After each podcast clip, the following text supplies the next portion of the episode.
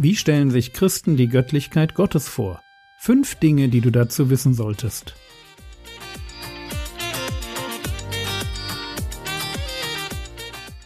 Theologie, die dich im Glauben wachsen lässt, Nachfolge praktisch, dein geistlicher Impuls für den Tag.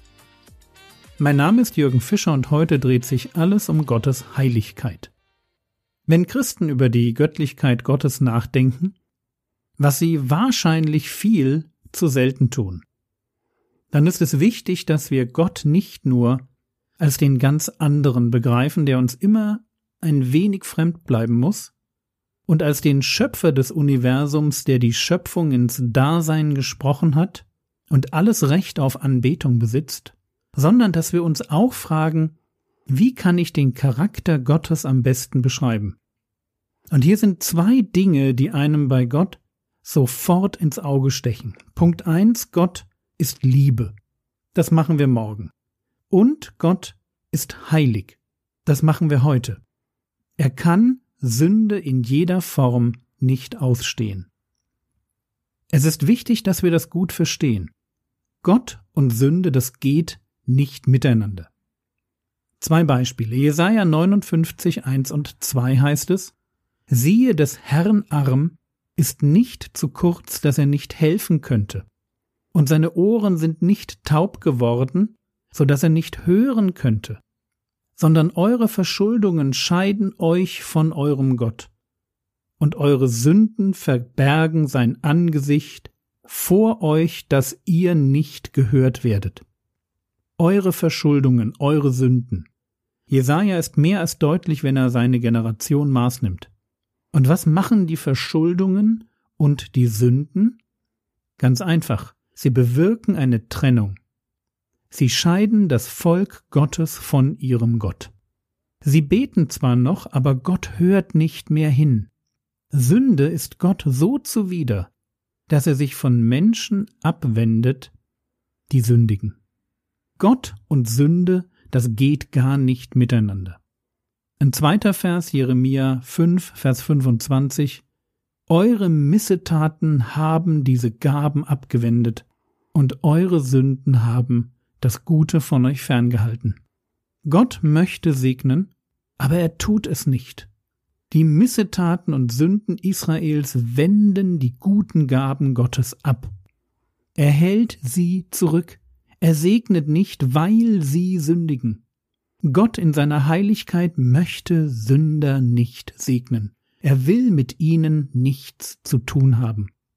Oder wie es im Psalm 11, Vers 5 heißt, der Herr prüft den Gerechten, aber den Gottlosen und den, der Gewalttat liebt, hasst seine Seele.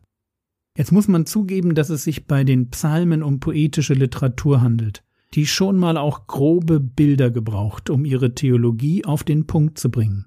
Aber wenn da im Psalm 11, Vers 5 steht, dass Gott den Gottlosen und den der Gewalttat liebt, dass er den hasst, dann mag uns die Formulierung zu grob erscheinen. Klar wird trotzdem, was der Psalmist sagen möchte. Ein heiliger Gott hat für Sünder nur Abneigung und Abscheu übrig.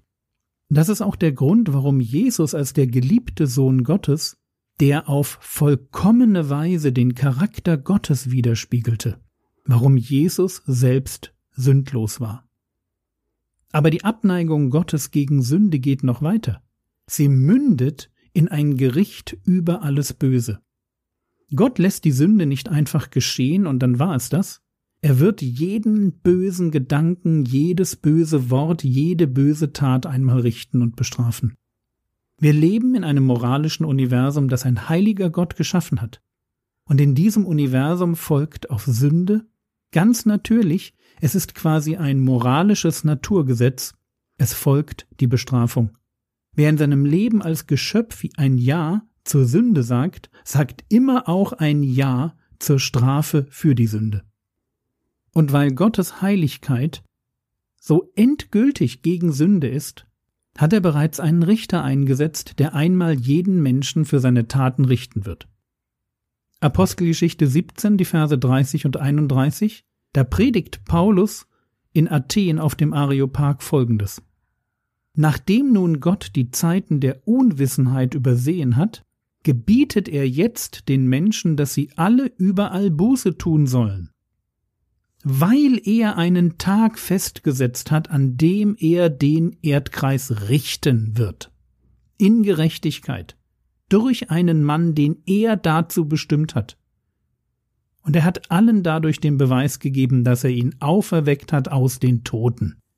Wir wissen, wer dieser Mann ist, der den Erdkreis, also die ganze Welt richten wird, weil wir wissen, wen Gott aus den Toten auferweckt hat. Es ist niemand anders als der Herr Jesus. Er wird wiederkommen, sein Reich sichtbar aufrichten und ein abschließendes, ein jüngstes Gericht abhalten. Willst du damit sagen, dass Jesus der ist, von dem der Hebräerbrief sagt, dass es furchtbar ist, in die Hände des lebendigen Gottes zu fallen? Ja, genau, das will ich sagen. Jesus ist der Richter aller Menschen. Er ist der Rächer alles Bösen. Wir stellen uns Jesus wahrscheinlich manchmal zu nett vor. Aber er hasst Sünde genauso wie Gott der Vater oder Gott der Heilige Geist. Gott ist absolut eins in seiner Haltung gegen Sünde. Der Vater ist nicht der böse Gott des Alten Testaments und der Sohn der liebe Gott des Neuen Testaments. Das ist wirklich völliger Quatsch. Gott ist heilig. Und ein heiliger Gott kann Folgendes formulieren. Römer 12, Vers 19.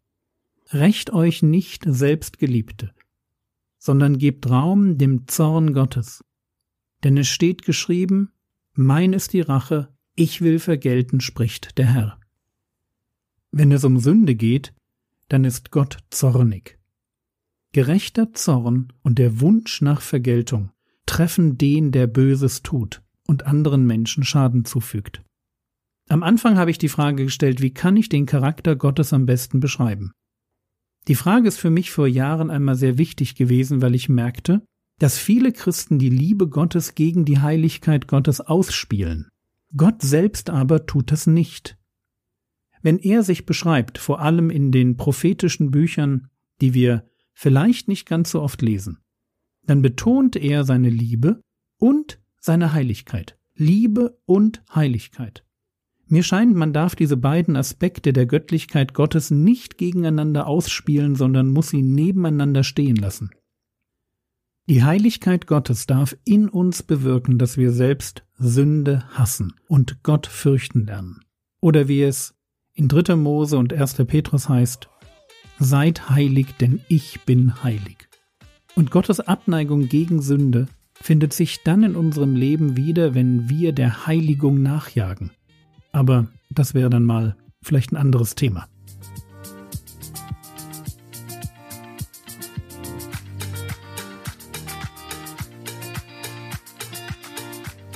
Was könntest du jetzt tun?